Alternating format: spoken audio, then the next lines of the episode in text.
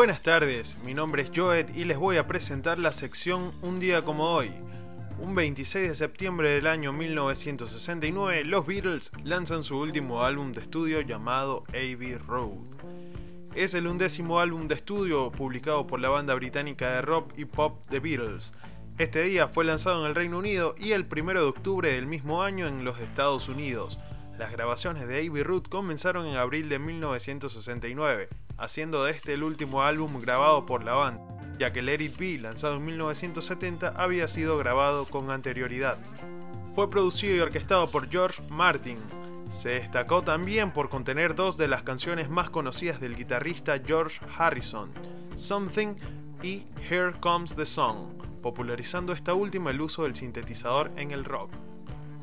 La portada se convirtió en una de las más famosas de la historia de la música, en la cual se representaba a la banda cruzando un paso peatonal en el cruce de Grove End Road con la calle Abbey Road, frente a los estudios donde se grabaron casi todas sus canciones desde 1962.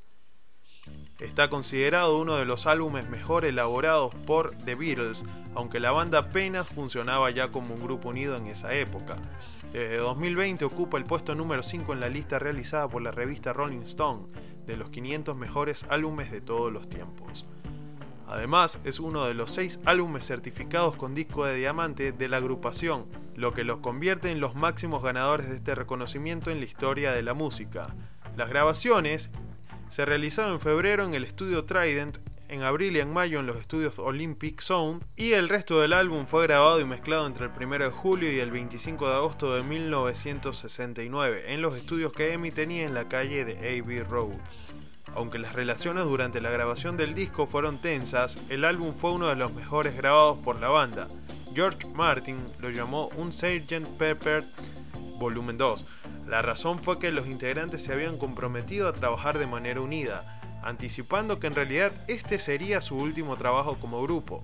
Sin embargo, John Lennon estuvo ausente en algunas de las sesiones debido a que estuvo hospitalizado después de haber tenido un accidente de coche en Escocia.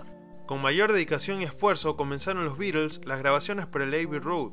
El método de trabajo de hecho cambió cada Beatle había usado a los otros como excepcionales músicos de estudio en sus propias canciones. El resultado, sin embargo, fue lo que los críticos han considerado como uno de los mejores álbumes en su carrera, tanto en el aspecto técnico como en el creativo.